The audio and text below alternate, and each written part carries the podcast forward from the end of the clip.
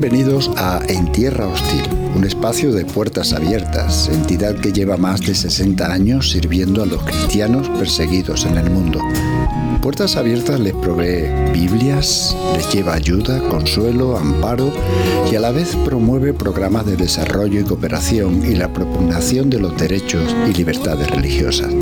Únete al programa de hoy y conoce de cerca la vida de los cristianos en los lugares más hostiles del planeta, donde seguir a Cristo lo puede costar todo.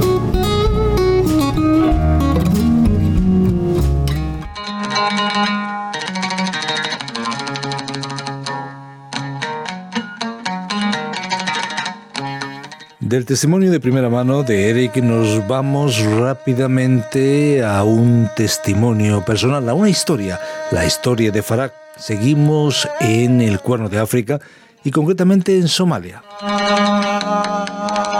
Farah es un cristiano de origen somalí cuya fe no se ha debilitado a pesar de la persecución que ha sufrido. Perseguido por sus hermanos de sangre, Farah ha sido socorrido por sus hermanos en Cristo.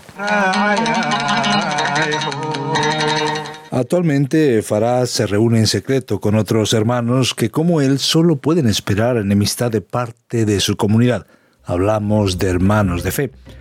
Por otro lado, sabe que tienen la suerte de estar vivos porque solo unos pocos somalíes que profesan su fe cristiana pueden mantenerse con vida. Así son las cosas. Farah conoció a Cristo hace muchos años. Mi padre era el imán de la mezquita local, nos cuenta, y era muy famoso en la comunidad. A los ocho años oí una voz irreconocible que me pedía que la siguiera, y desde entonces nació un anhelo por conocer más acerca de Jesucristo. En ese tiempo teníamos unos vecinos extranjeros cristianos que solía visitar sin darme cuenta de la fuerte conexión que me unía a ellos. Cuando mis padres se percataron les pidieron que no me recibieran, pero yo sin que lo supieran trepaba la cerca de su casa para lograr estar con ellos.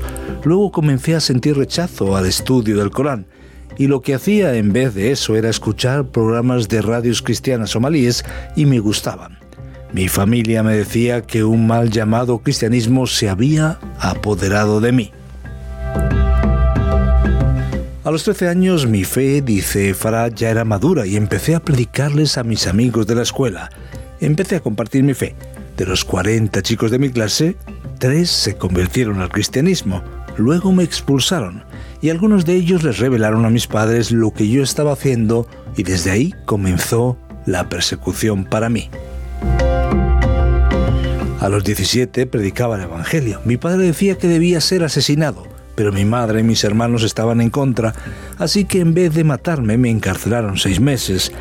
Pero nada impidió que siguiera predicando, así que los oficiales me aislaron de los otros presos. Dios hablaba a mi corazón y me decía que no temiera, que Él me sostenía todo el tiempo. Para mí la vida cristiana es comparable a una persona que camina en la oscuridad con una luz.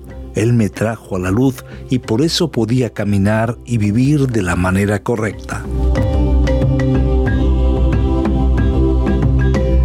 es la historia de Farah que te contamos en este tiempo de puertas abiertas. Lamentablemente su mujer no pudo resistir tanta presión esa es otra historia. No pudieron destruir su fe, pero aún había otra forma de llegar a él. A los 30, Farah se casó con una mujer que aceptó su fe y tuvieron cinco hijos. De todas las mujeres que tenía a mi alrededor, elegí a la que estaba convencida de seguir mi fe en Cristo. Nos casamos después de un año de noviazgo. Orábamos juntos y teníamos una buena relación entre nosotros y con nuestros hijos. Ella tenía mucha luz y fe en Jesucristo invitaba a otras creyentes a orar juntas. Pero unos años después, en la zona en la que vivían, se desató una persecución intensa y Farah escuchó que la policía venía por él. La policía empezó a esperarme fuera de mi casa y hasta llegaron a entrar sin poder encontrarme. Esa persecución policial comenzó a ser cada vez más intensa y consistente. Me mantuve escondido en un área remota y tuve que dejar a mi familia. Luego enfermé y sufrí mucho dolor y todo sin tener a nadie cerca. Mi alma estaba abatida, pero el Espíritu Santo me consolaba y fue justo en esa época cuando conocí a Puertas Abiertas. Me ayudaron con medicamentos y estaban en contacto conmigo. Me consolaron durante mis dificultades y mantuvieron mi mente tranquila. Hay que decir que la salud de Farah empeoró, por lo que tuvo que volver a la ciudad para recibir tratamiento. Cuatro meses después supo que las autoridades ya no intentaban encarcelarlo, pero también que su esposa se había mudado de sitio. Ese tiempo de separación fue más difícil de sobrellevar para ella y sus hijos que para él. Sufrieron mucho en su ausencia. La comunidad los perseguía, dice Farah, hasta la misma casa en la que vivían le preguntaban por qué seguía a su esposo. Al final no pudieron resistir más esa situación de constante persecución. Su mujer se mudó a la casa de sus padres, lo cual ha sido un acontecimiento muy devastador para Farah. Desde entonces Farah también se ha visto completamente abandonado por la comunidad. Gente que no conocía me llamó y me insultó. No pude encontrar un solo trabajo porque todos me conocían. Toda mi tribu me ignoró.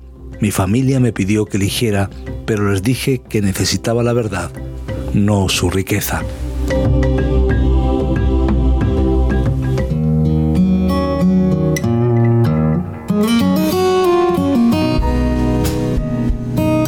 La historia que acabas de escuchar no es única. Cada año millones de cristianos tienen que hacer frente a diversas formas de persecución Huyen de regímenes opresivos, se ven desplazados en sus propios países, son menospreciados, atacados, maltratados, marginados e incluso llegan a perder la vida. Y aunque muchos escapan de la feroz persecución y la amenaza de la cárcel, la nueva vida que comienzan como desplazados o refugiados es realmente dura. Tu apoyo, las iglesias locales brindan acogida y ayudan a que estas personas sanen, enfrenten su nueva realidad y florezcan. Ningún creyente debería hacer frente a la persecución en solitario. Por ello te invito a que conozcas sus historias, ores por ellos y te conviertas en un compañero de oración de la iglesia perseguida. Entra en puertasabiertas.org y juega tu papel puertasabiertas.org. Sé parte de la respuesta.